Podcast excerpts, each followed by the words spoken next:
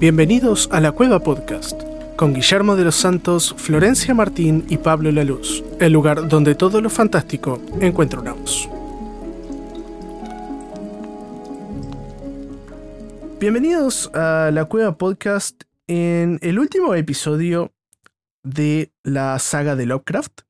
En este caso, en lugar de hacer un episodio haciendo un comentario, un review sobre una de las obras, como hicimos en el caso de Edgar Allan Poe, en el caso de JK Rowling. En este caso, haremos una review o una compilación sobre las criaturas o dioses primigenios de ese universo Lovecraftiano que abarca una serie de libros porque si nos pusiéramos a hacer un análisis detallado en todos y cada uno de los, de los libros, nos llevaría un podcast entero o ni siquiera.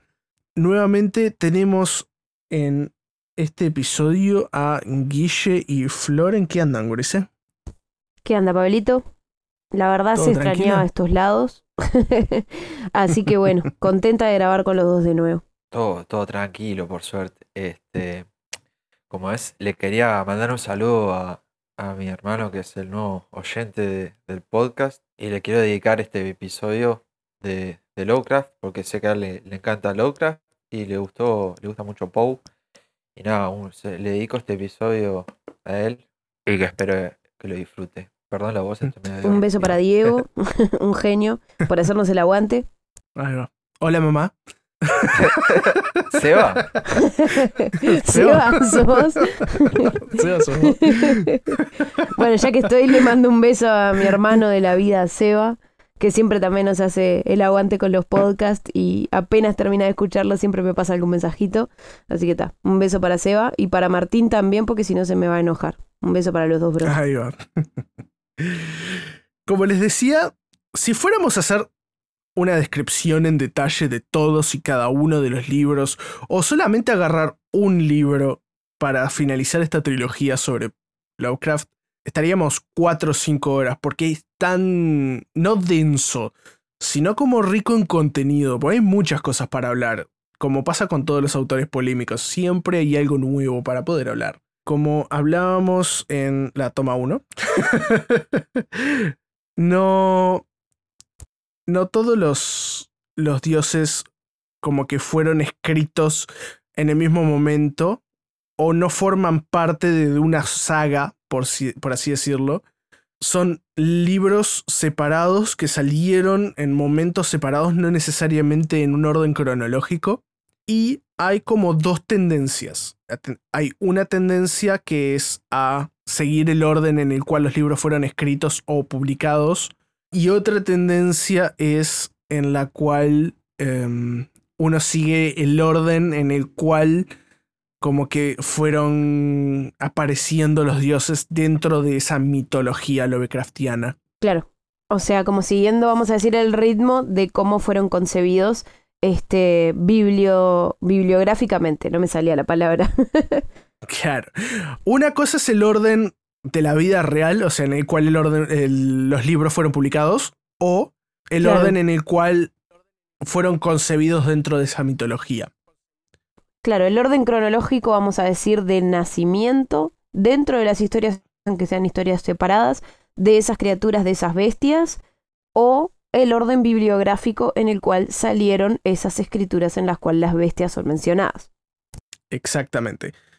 Y dentro de todas las criaturas, creo que la más famosa es Cthulhu. Que si bien no es la, más, la criatura más poderosa, el, el.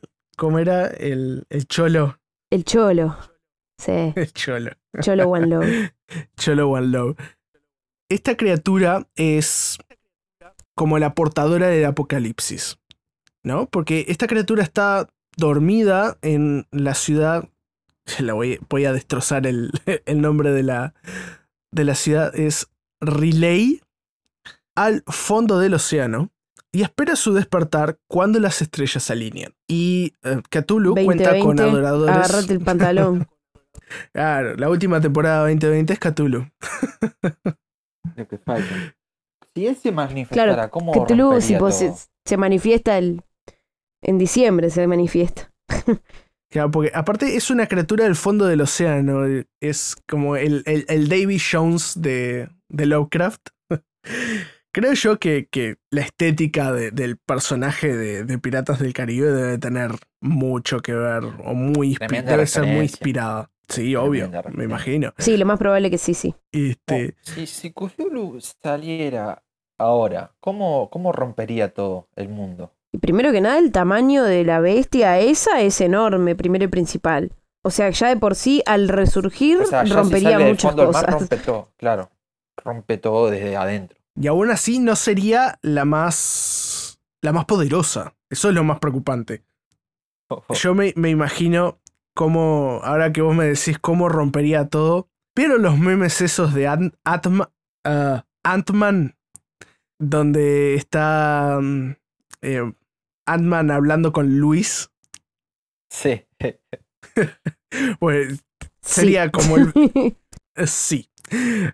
La, la cronología de cómo, cómo Cthulhu viene a dominar el mundo contada por Luis. Por favor, si alguien puede hacer el meme y mandarlo, será ampliamente Yes, agradecido. please. Será bienvenido.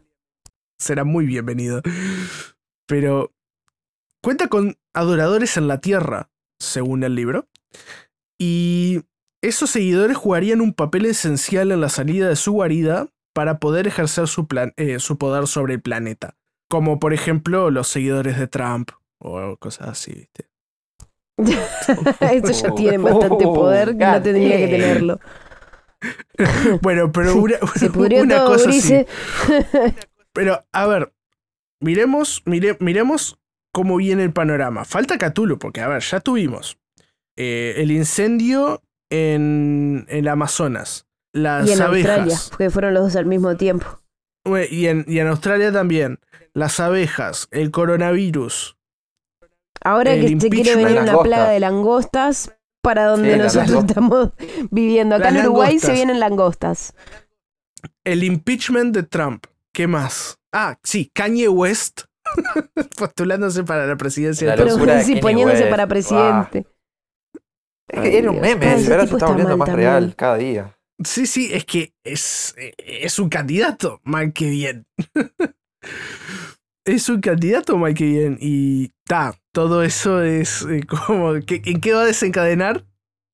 Cthulhu.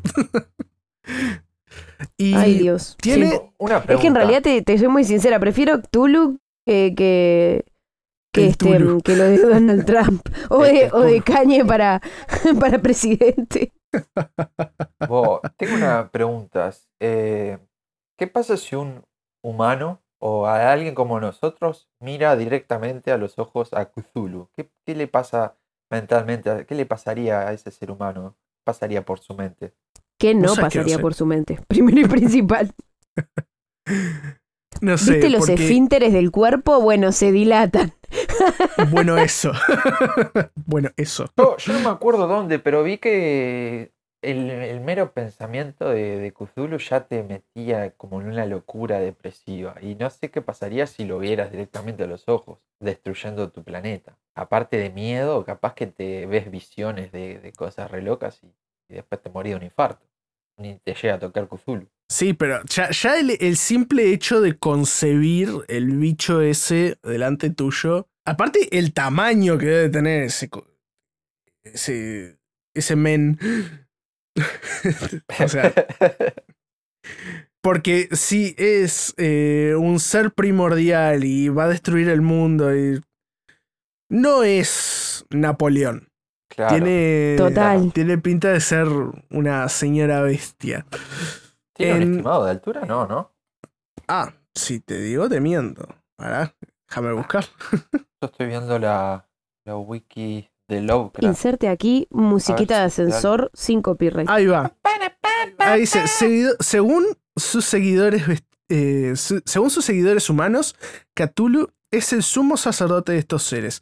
Se describe como una enorme criatura comparable a una montaña desplazándose. Mide unos 10 kilómetros de altura. Dice que tiene cabeza de pulpo o calamar y abotargado cuerpo de dragón con sus respectivas alas rudimentarias. Damn. Yo me acuerdo que. ¿Se acuerdan de la Tamagotchi y eh, lo de cuidar a una pet? Hay una aplicación en, en Google que se llama Baby Cthulhu, que tenés que cuidar a un Cthulhu chiquito. Ah, Se sí. la recomiendo, está buena. Está, está muy divertida. Ay, a mí me encantaba todo lo que era Tamagotchi. Sí, este de Cthulhu Sí. está buenísimo. es- tenés un Tamagotchi de Cthulhu es buenísimo.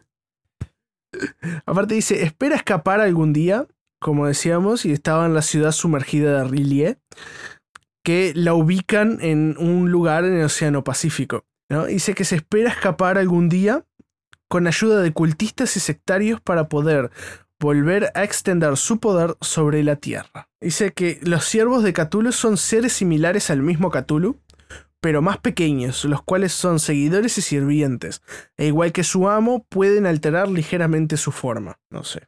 Es como. mm. Complejo. Olvídate. Enorme igual era. Sí, sí, 10 kilómetros. Era, no sé. Una, cosita. Una, una cosita, ¿no? Ne- Nene, chiquita, nene.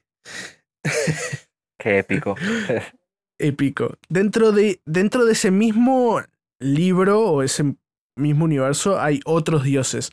Pero dentro de un montón de esos eh, youtubers o esos dentro de ese montón de videos de YouTube eh, conspiranoicos, marcan, eh, marcan como la ciudad de Rillier en el punto más lejano de cualquier eh, tierra o centro habitado que en realidad es que en realidad ese punto existe se llama punto Nemo en el Océano Pacífico Mierda. en el cual estás eh, más cerca de los astronautas en, en la Estación Internacional Espacial que de el centro poblado más cercano. O sea, What? así, as- así de lejos estás. Y estás en la Tierra. Es, creo que son 2.000 o 3.000 kilómetros más lejos de cualquier Punto centro Nemo poblado. se llama entonces.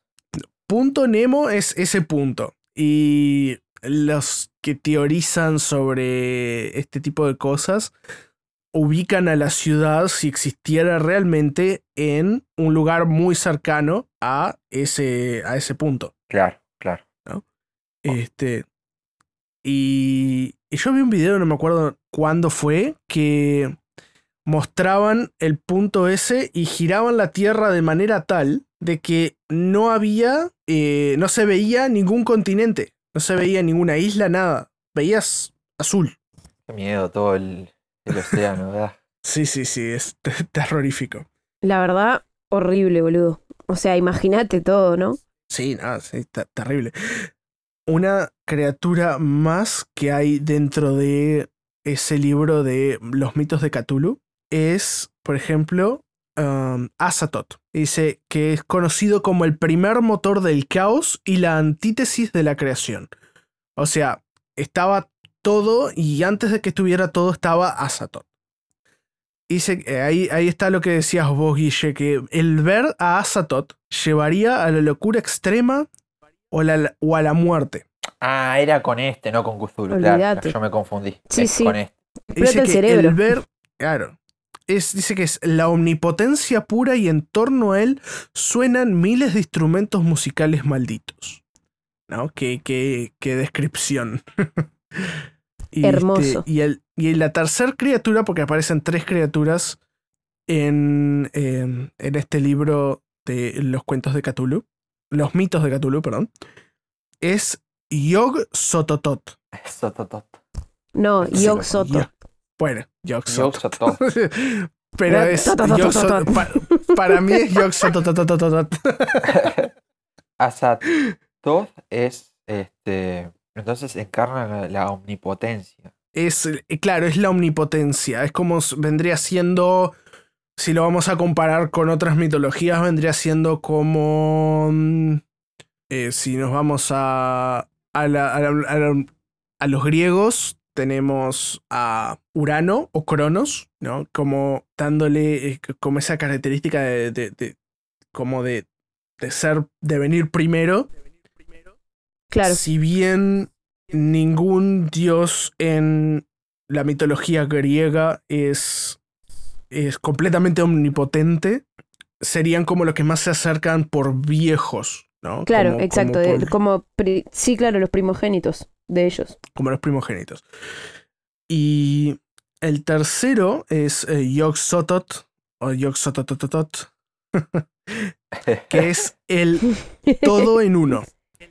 Es Total. otra de es las el dios de la deidades. totalidad. claro, está conectado con el espacio y el tiempo. Es el Diaiga y Palkia de, de- Exacto. Y el Giratina y todo junto. armas- Claro. Sus armas son golpes de energía en estado puro y ataques mentales. God damn. Claro. Porque aparte, además de saberlo todo, es como algo que no tiene forma.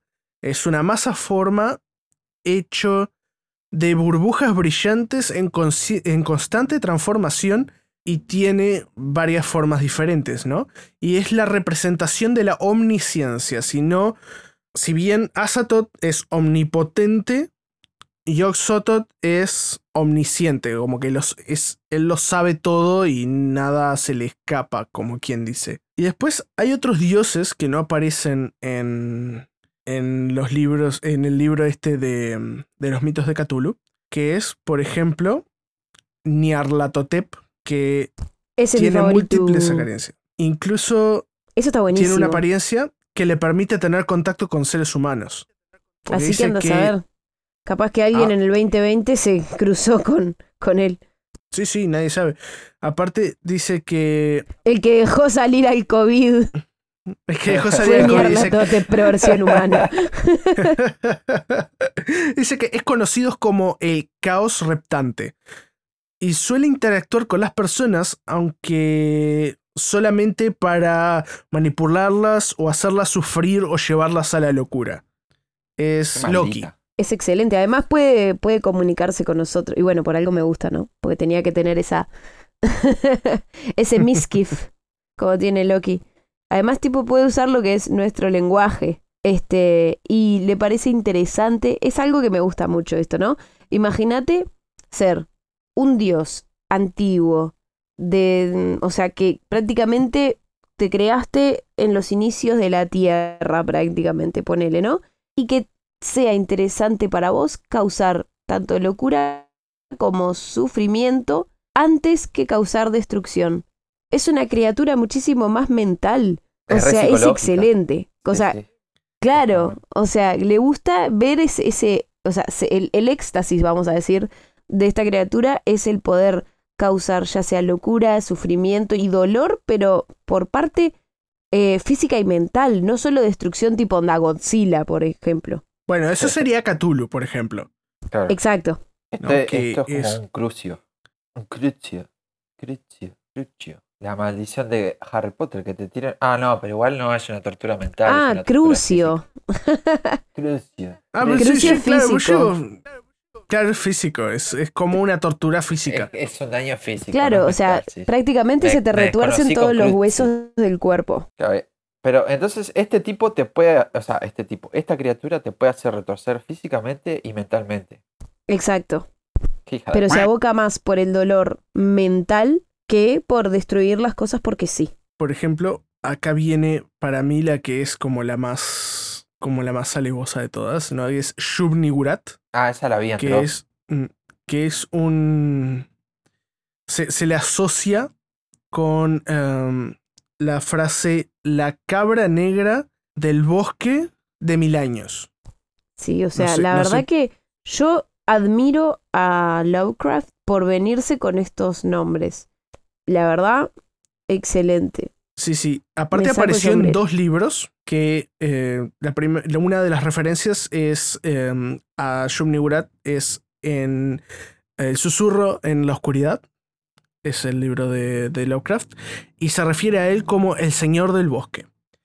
Pero su primera mención es en una historia publicada en 1928 que se llama La última prueba.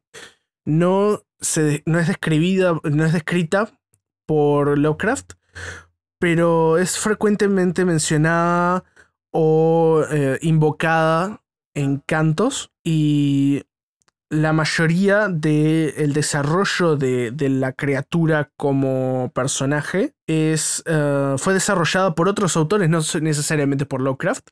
Por ejemplo, Robert Bloch, Ramsey Campbell y August Derlet. Ay. O sea, es como un colectivo que le termina dando forma a la eh, criatura. Me gusta ¿no? eso, que venga más gente y le te ayude a, a terminar una obra, ¿no? Que te ayude a dar forma a algo que creaste. Claro, porque aparte. Ahora hay, sería um, pagar copyright, ¿no? Sí, ahora te, te, es tremendo. Sí, Pero ahora no hay, hay muchas historias que no todas llegaron como a, a- a su publicación en vida de, eh, de- durante la vida de Lovecraft, ¿no? Por ejemplo, eh, se- eh, estas que se llaman historias de revisión o revision tales, que son historias publicadas bajo el nombre de clientes de los cuales, eh, para los cuales él escribía. Era uno de estos escritores fantasmas, Lovecraft, y se dedicaba a esas Eso es cosas. excelente. O sea, otra, Cuando salen todas No, esas sí. cosas a flote es genial. Eh, claro, pero Bueno, por ejemplo, es como si alguien, si yo escribiera un, un bestseller, pero lo pusiera, no sé, con el nombre, no sé, de, Guille. del dueño de la esquina o el nombre de Guille, no sé. Bueno, ahí te- Pero, y, y, eh, claro, el mundo, mientras Guille esté vivo, mientras yo esté vivo, va a pensar, bueno, ok, el libro es de Guille. Pero después va a salir todo esto así y es como eh, el- la Es revergüenza el A mí me pasa eso. Claro. Igual, ojo, vergüenza para el que está, justo está tres metros bajo tierra, ¿no? Pero está. Y, por ejemplo, eh, eh, Shub-Niggurath fue una de las criaturas mencionadas en uno de estos cuentos. También Jig, Gatanotoa y Rantegot, que Amemos serían esas como... pronunciaciones, Ulises. Sí, bueno. Eh, Cacho, Juan Carlos y... no sé, y el cholo. pongan el tercer nombre. El Cholo. Ahí va. Che, Este- este... Hay una... eh, dijiste Shuniurat, hay una que se pronuncia parecida, eh, que no es lo mismo, pero es este Shuma Gorath, ¿puede ser? No Creo que sí dios, hay una parecida. Pero no es de los primigenios. No, no. Shuma Gorath, eh, también me eh, estoy viendo acá que es este, que me había olvidado de esto. Es un, es un antagonista en el, en el universo Marvel. Sí, No me acuerdo cuándo aparecía, este, pero sé que pelean contra él, que es como un dios todopoderoso que rompe todo. sí. Ah, raro, es que tiene... tiene, tiene una, una gran influencia. Eso es lo que hablábamos en episodios anteriores de qué es lo que hace a un autor un gran autor y es esa habilidad de- también de, de influenciar generación de, eh, generaciones nuevas. Ya lo dijo, no me acuerdo si era o Stephen Hawking o, o Albert Einstein, que era que estábamos, parados sobre los hombros de gigantes. Y haciendo alusión a que todo el trabajo que ellos hicieron es en base al trabajo que otros hicieron eh, antes que ellos y así va a ser por los siguientes que vienen después, ¿no? Porque uno ve a Einstein ahora y es como una eminencia, pero en su momento no era más que un, un científico reconocido, ganó relevancia prácticamente que o sea, la, la relevancia que tiene ahora póstumamente, pero no durante su, durante su vida, ¿no? Y, y Es suele lo que pasar. tiene el ser Claro. humano también. Tipo, Claro.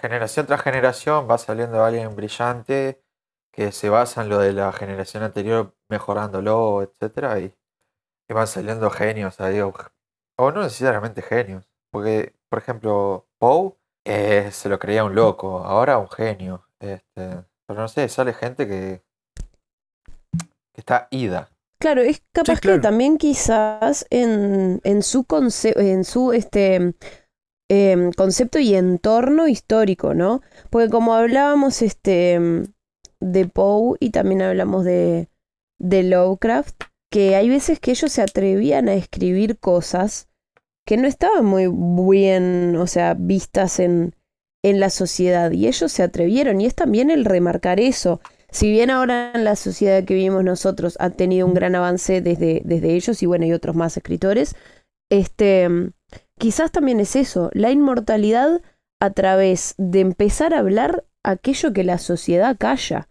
o aquello que la sociedad no lo tiene bien visto. Y en este caso, bueno, ambos sabemos que ya sea Poe, como Lovecraft, como otros este, escritores que tenemos en el as bajo la manga, fueron escritores que se atrevieron a muchísimo más y que también por eso, si bien, bueno, nosotros ahora somos una sociedad que mm, vivimos en una sociedad. Me quedé eso pensado. Inserte meme Este, de mm, Joker. Claro, inserte meme de Joker. Que aunque, bueno, no sea, mm, sea que nosotros vivimos en, una sociedad mucho más avanzada de lo que era es, en ese momento la suya, este, son temas que uno se pone en lo que es este, los zapatos del escritor en esos momentos y dice, wow. Y yo creo que también eso es un, un elemento que hace que un escritor realmente sea inmortal y que puedan pasar tiempos y años y años y que su voz siempre sea escuchada. Ya sea que ta, también, o sea, a ver, tuvieron sus pires, este, y bueno, Lovecraft creó todas estas bestias, este, y, y bueno, y otros relatos como los de los de Alan Poe tampoco no eran cosita de, de, de todos los días, sino que eran producto de lo que era ansiedad, depresión, alcoholismo y, y muchas otras cosas más que vaya uno a saber, este, tienen mensajes muy importantes atrás. Y eso es lo que está bueno. Sí, claro, obviamente. Uno, uno rescata ciertas cosas de la experiencia personal. Por ejemplo, él viene de una, de una familia que eh, tenía plata y perdió todo, ¿no? Y eso ci- ciertamente que marcó esa estética elitista que tiene él, que se, ve, se vio mucho sobre todo en, en el reanimador, que era como Sí, todo ultra racista. sumamente, no solo racista, sino que ensal- ensalzando lo que era esa casta burguesa. Sí. El, el Dr. West. claro, el o sea, sabiéndose, o sea, claro, o sea, sabiendo lo que es su posición dentro de la sociedad y que en esos momentos no había ni perdón ni gracia. Claro. Y es, es un tipo que, que tuvo, ¿no? Muchos, muchos fracasos, ¿no?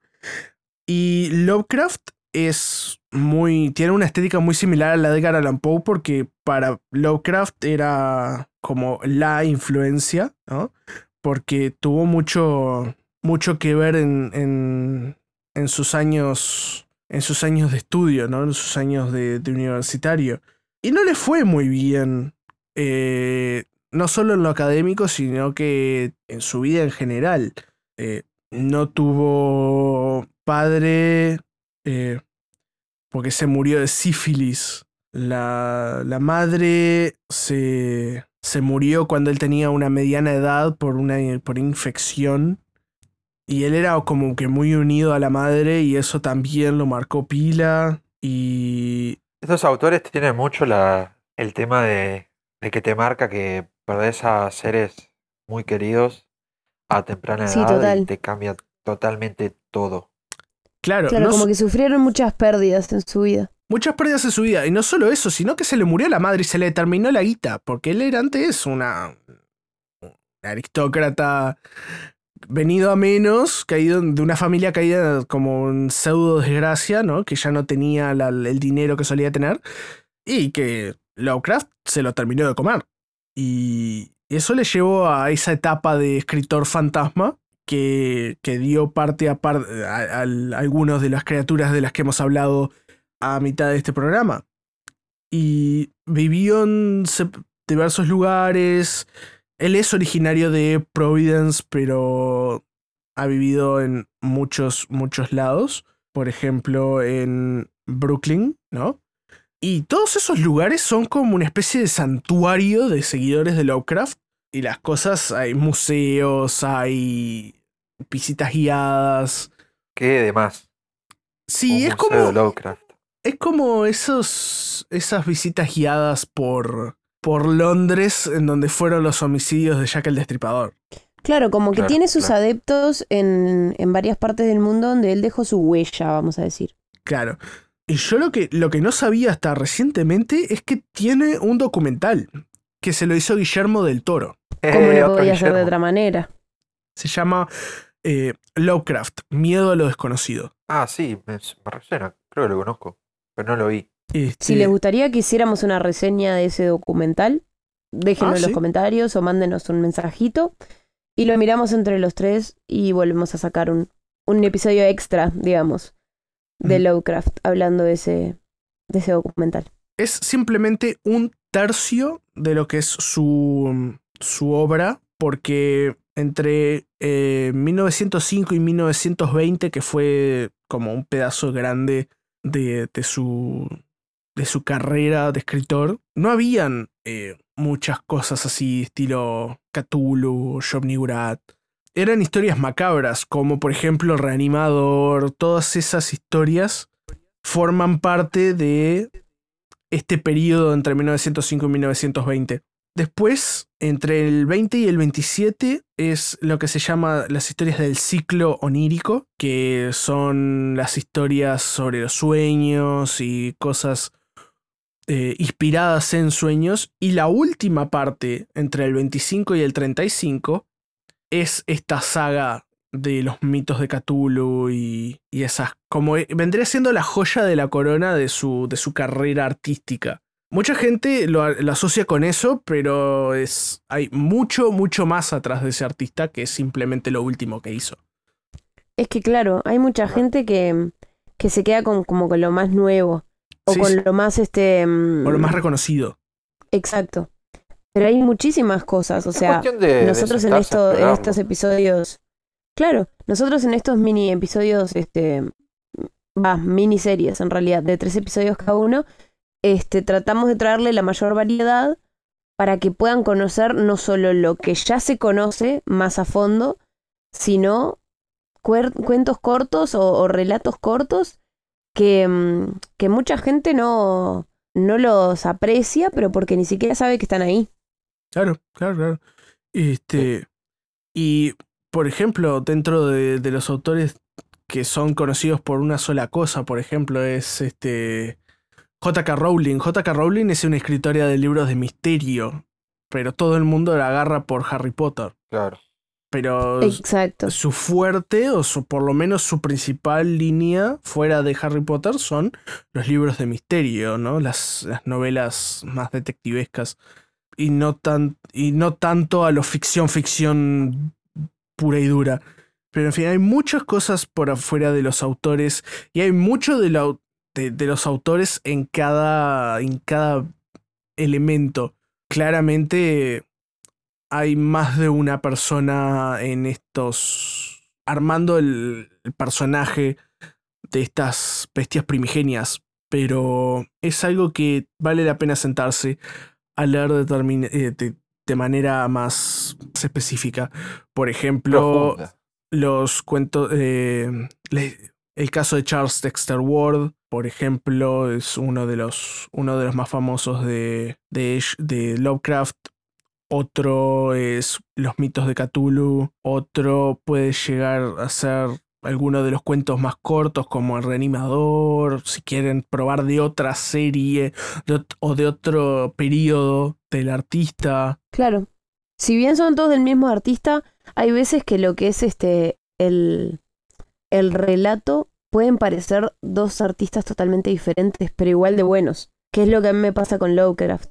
Por ejemplo, lo que es el reanimador, el árbol, este, ese, esa época, vamos a decir, de él, esa etapa de él. Este, si a mí me los dan al lado con el nombre tapado y yo nunca supe quién era Lovecraft, este, y me los comparan con, con este, con los libros de, de Cthulhu y, y- todo lo que son las bestias primigenias, yo digo que son dos este, autores total y completamente diferentes. Pero no quiere decir que uno no pueda, este, o sea, que, que uno no pueda escribir ambos, ambos géneros, digamos. Claro. Y, y aparte, no solo todo eso forma parte de lo que es la, la vida y obra del autor, sino que forma parte de su legado. Porque autores como Stephen King, autores más orientados a otros, a otros géneros, como Rick Riordan o como Darren Shan, toman muchas cosas de, de, estos autores. Y los que vengan siguientes van a venir, van a apoyarse en los que se apoyaron, en los que se apoyaron. Y como que se repite el, ciclo este de que nos apoyamos sobre los hombros de gigantes. Claro, como que el legado en realidad nunca muere. Es hacer.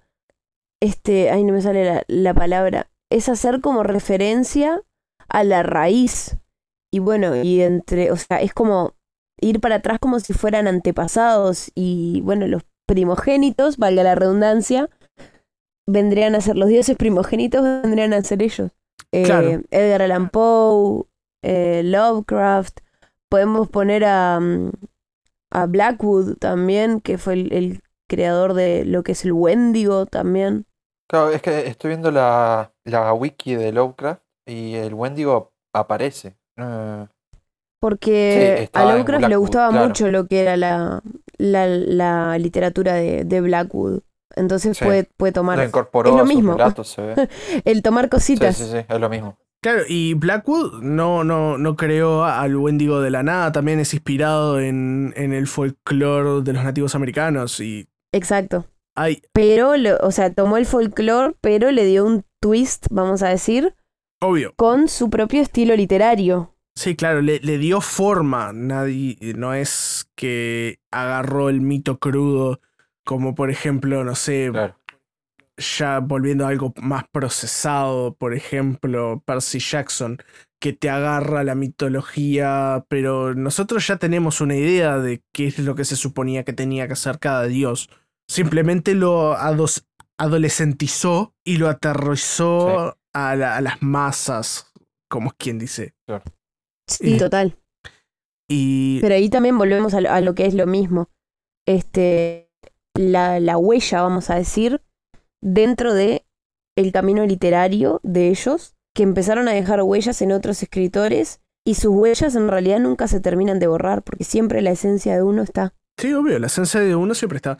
Y con esta nota, como que les dejamos este episodio aquí abierto para la reflexión, porque se viene otro autor sumamente reflexivo, porque para el próximo episodio tenemos a Franz Kafka con uno, de sus best, eh, sellers, Metamorfosis, y iniciamos otro nuevo camino, otro nuevo, otro nuevo empezar desde la óptica de la Cueva Podcast, en el cual tomamos con lupa a un nuevo autor. Así que muchísimas gracias por participar eh, a ustedes, Guille y Flor. Muchísimas gracias a ustedes por escuchar y nos vemos en el próximo episodio.